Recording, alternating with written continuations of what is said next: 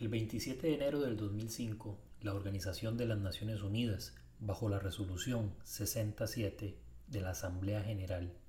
instauró este día, que coincide con la liberación del campo de Auschwitz,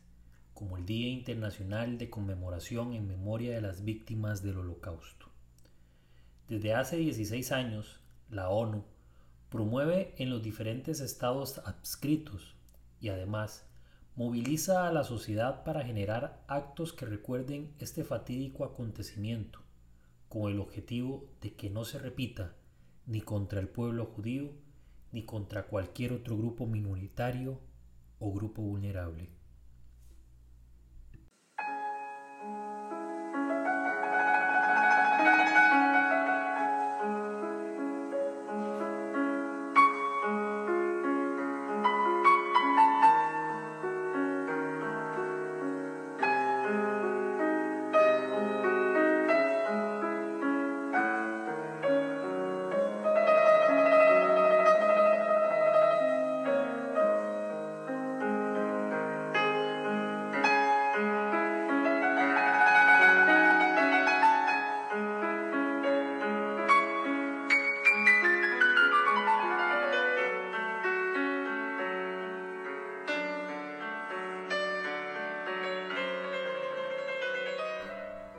Estimados amigos y amigas que nos escuchan en diferentes partes del mundo,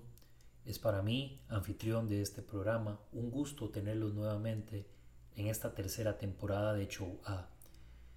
Como ustedes ya bien sabrán, en este programa nos dedicamos a conversar un poco acerca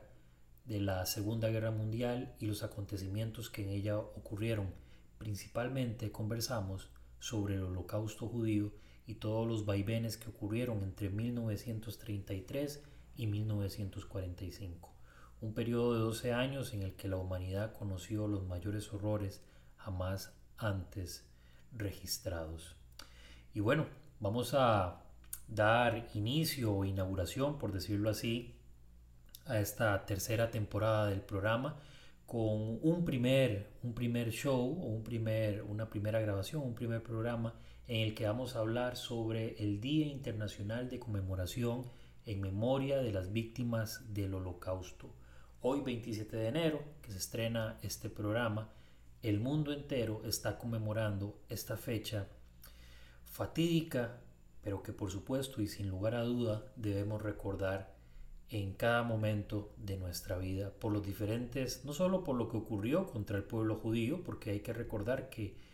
no solamente el pueblo judío padeció y sufrió eh, en las garras del nazismo, si bien es cierto, fue el que, vamos a ver, el, que básicamente casi vio exterminada a toda, su, toda su, población desperdigada en la, parte de, en la parte europea, ¿verdad? Habían judíos en otras partes del mundo, pero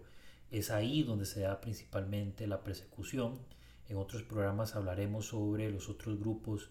judíos que, por ejemplo, los judíos del Magreb, que también sufrieron persecución y que si bien es cierto, eh, no, no, no, existieron campos de exterminio, sí se llevaron a cabo todas las fases de la solución final, de la cual solo, solo hizo falta este, el exterminio sistemático de los judíos de esos lugares. Pero bueno, mencionaba entonces que es muy importante recordarlo porque no solo fue contra el pueblo judío, sino contra diferentes minorías que los nazis consideraban seres humanos indeseables o personas que no merecían la pena vivir.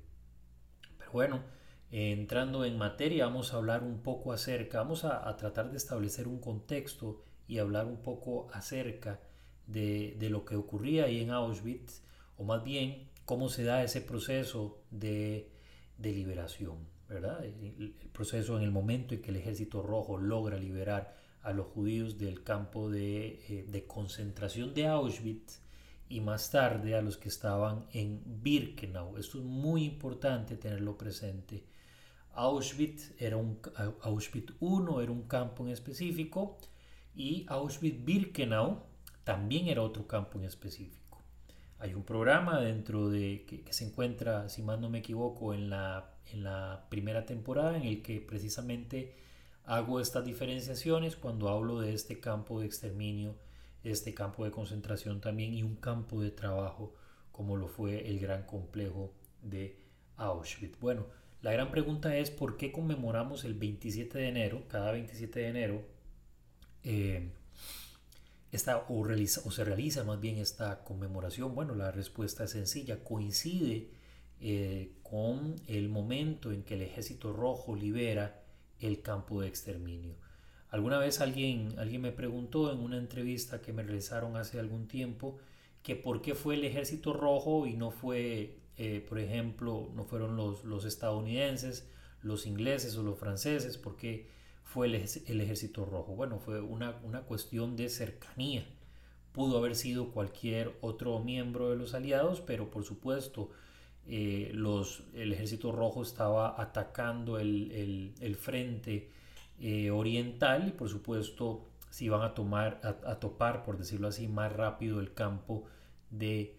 Auschwitz. Independientemente de quién fuera, lo importante es que este acontecimiento sucedió y esto se realizó por el bien no solo de los judíos, repito, sino por el bien de la misma humanidad, ya que en Auschwitz estaban cometiendo crímenes de todo tipo contra los judíos principalmente, pero también contra los seres humanos que los nazis consideraban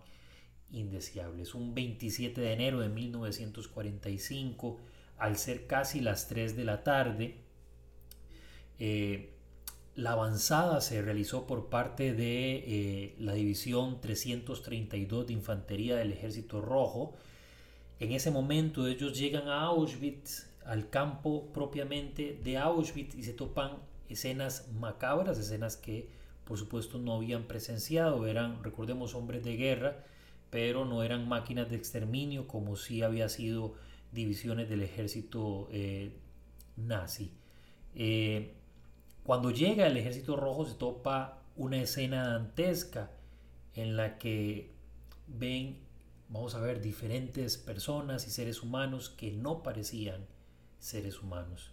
Ya para ese tiempo en Auschwitz ya no quedaban guardias, básicamente los alemanes se habían encargado de evacuar el campo, realizando las famosas marchas de la muerte, que tendremos un programa más adelante para hablar un poco acerca de qué eran y qué fueron estas marchas de la muerte. El ejército rojo ingresó y se topó a una serie de individuos desperdigados por todo el campo de Auschwitz que estaban languideciendo, básicamente esperando la muerte, ya fuese por una ofensiva alemana porque los ejecutaran o bien por este, verse envueltos en un fuego cruzado o porque la muerte, que era lo más probable que iba a suceder, tocara a su puerta por la inanición, por las enfermedades y por los este por el estado, perdón, en el que se encontraban. Entonces el ejército rojo en ese momento ingresa, inmediatamente interroga de, la forma que puede a los sobrevivientes que hay en el campo, se dan cuenta que son víctimas, era obvio por lo que se estaba viendo, por lo que se podía ver en ese momento, e inmediatamente son liberados ese, ese 27 de enero. En Auschwitz, en ese, en ese contexto, en ese momento, en el momento de la liberación, habían aproximadamente ahí unas 7.000 personas, casi todas enfermas y en un avanzado estado de desnutrición. Además de eso, junto a estas 7.000 personas habían aproximadamente unos 600 cuerpos sin enterrar. Decir, que estaban a vista y paciencia de todos. Todas estas difíciles escenas que estoy nombrando por supuesto que va a ser un poco complicado imaginárnoslas, o, bien podemos tener en nuestra mente escenas dibujadas por alguna película que hayamos visto o por algún libro que hayamos leído, pero por supuesto esa experiencia estuvo básicamente reducida a aquellos que la vivieron, la vieron y la sintieron. Se calcula además que aproximadamente 1.3 millones de personas fueron enviadas al campo de, eh, Auschwitz propiamente, entre Auschwitz perdón, y Auschwitz-Birkenau entre 1940 y 1945, y que al menos de esas 1.3 millones, 1.1, es decir, un millón 100 mil personas fueron asesinados ahí, esto según los datos del Museo Estadounidense conmemorativo del holocausto, cifras similares, eh, básicamente exactas, maneja Yad Vashem, que es la escuela para el estudio, la escuela internacional, perdón, para el estudio del holocausto. Además se calcula que durante la guerra y en todo el sistema de campos de concentración de exterminio, aproximadamente 6 millones de personas fueron asesinadas ahí solo por el hecho o solo por el hecho de ser judías. Se calcula también que aproximadamente otras 11 millones de personas fueron masacradas por pertenecer a otras minorías perseguidas, eh, que en estos estaban incluidos los testigos de Jehová, eh, miembros de la inteligencia polaca, gitanos, Sinti y Roma y polacos capturados durante los combates. Pero volviendo a, lo que se encontró el, Ejército Rojo ese 27 de enero y por supuesto a quienes estuvieron acompañando esa división, se estima que se encontraron, y estos números nos pueden parecer vacuos, vacíos, sin ninguna importancia, pero vaya que eh, se revisten de gran, gran trascendencia. Eh, se encontraron aproximadamente 370 mil trajes de hombre que por supuesto eran de las personas que arribaban al campo de exterminio, 837 mil vestidos de mujer, 44 mil pares de zapato y 7 toneladas, escuchen bien, 7 toneladas de cabello humano que según cálculos de la época pertenecía a más o menos 140 mil personas, además de diferentes restos humanos en los crematorios. La gran pregunta es por qué los alemanes conservaban estos vestidos, por qué los alemanes conservaban el ropaje de las personas que llegaban. Bueno, tenía un fin en específico y ese fin, por supuesto, tenía que ver con el de enviarlos a eh, Alemania propiamente para que fuera distribuido entre las familias que habían sufrido este, pérdidas por la guerra. Todas estas, estas situaciones este, se encontraron ahí, todas estas, vamos a ver, todos estos artículos se encontró ahí el ejército rojo, pero ah, por más fuerte que nos pueda sonar esta descripción, Auschwitz no fue el único campo de exterminio masivo y no fue el único campo de concentración o el único campo de trabajo este, que existió. Y además de esto, Auschwitz no fue el único o el primer campo más bien que fue liberado por el Ejército Rojo. En julio de 1944 se había encontrado ya en los campos, se habían encontrado, perdón, los campos de Majdanek y Lublin y luego también llegarían a encontrar el de Belzec, perdón, Sobibor y Treblinka, todos ubicados en Polonia. Estos últimos que mencioné anteriormente no fueron liberados por los rusos, sino más bien eh, los mismos nazis se encargaron de destruirlos debido a diferentes revueltas que ocurrieron en, esos campos de exterminio. Pero bueno, eso es tema para, otro programa. Eh, hay diferentes testimonios de testigos visuales que estuvieron en, en la liberación. Uno de, uno de esos testimonios es el de Vasily Petrenko, que asombrado ante lo que había visto dijo las siguientes palabras, cito textualmente, yo que había visto y había escuchado e inclusive había leído absolutamente muchísimo sobre lo que hacían los nazis con los judíos del este en los campos de exterminio, nada me había preparado para lo que había visto. Había leído sobre el tratamiento de los nazis para con los judíos en varios folletos pero no había nada allí sobre el tratamiento que tenían con las mujeres, los niños y los ancianos. Fue en Auschwitz donde me enteré del destino que habían tenido los judíos. Testimonio de Vasily Petrenko. Muchas de las cosas que empezaron a desarrollarse, por supuesto, conforme fue avanzando la guerra y fue avanzando el proceso de exterminio, fue el exterminio sistemático no solo de hombres, sino también de mujeres y niños.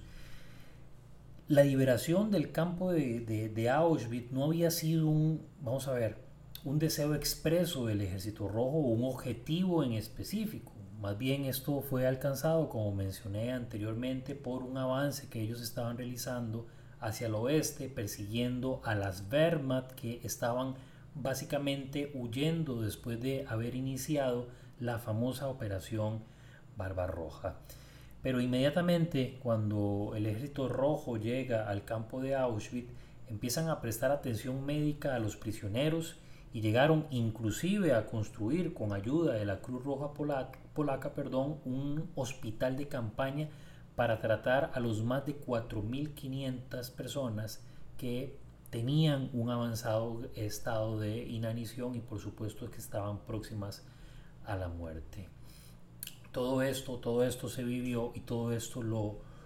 lo vieron los, el ejército rojo en ese proceso de liberación. Y bueno, esa fue la escena, eso fue lo que se encontraron y esto precisamente era algo que les quería comentar para tener un contexto un poco más amplio de lo que estas personas vivieron en el campo de Auschwitz y en el campo, por supuesto, de exterminio de Auschwitz-Birkenau.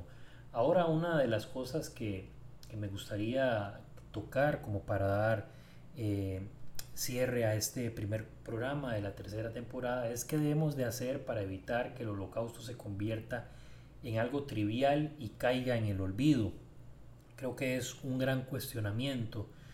una de las cuestiones eh, más paradójicas a las que nos vamos a enfrentar dentro de algunos años es que nos vamos a quedar sin sobrevivientes, es decir, no van a existir ya sobrevivientes vivos del holocausto. Por supuesto que nos quedan sus testimonios en libros,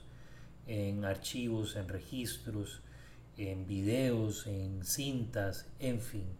También, inclusive aquí en este programa, tenemos el testimonio de una hija de una sobreviviente. Pero ¿qué podemos hacer nosotros como personas no judías o inclusive personas judías que están escuchando este programa? ¿Qué es lo que podemos hacer nosotros para tratar de revitalizar la memoria, para no olvidar el holocausto, para evitar los procesos que están ocurriendo principalmente en Europa de negación del holocausto y en los Estados Unidos y que está afectando de manera directa también a América Latina? el mundo hispanohablante cada vez está más lleno de negadores del holocausto. Uno de, esos elementos que debemos de tomar en consideración es la educación, y ya no solo la educación en nuestros hogares, con nuestras, con nuestras familias y con nuestros amigos, sino también en los procesos educativos propiamente en las escuelas y en los colegios, que afortunadamente aquí donde, de donde estoy grabando, en Costa Rica, el currículum eh, de los colegios incluye el estudio del holocausto. En menor medida, pero lo incluye. Y creo, creo yo que esa es nuestra principal arma y herramienta. Seguir, por supuesto, compartiendo este, con cada una de las personas que nosotros conocemos eh, estos testimonios, este material que estamos realizando acá también sin ningún tipo de interés. Esto con el objetivo de mantener viva la memoria por supuesto, impedir que caiga en el olvido. Y la única forma es compartiéndolo, compartiéndolo desde la sinceridad, desde el respeto y desde la memoria. Muchísimas gracias, estimados oyentes, queridos amigos y amigas que nos acompañan en este primer programa de la tercera temporada de Show A. Tendremos a lo largo de todo este de estos primeros seis meses del año una cantidad de programas interesantes tratando temas distintos, por supuesto, relacionados con el holocausto y espero que, por supuesto, nos acompañen como lo han hecho durante todo este tiempo. Muchísimas gracias, un abrazo cordial, nos escuchamos en la próxima.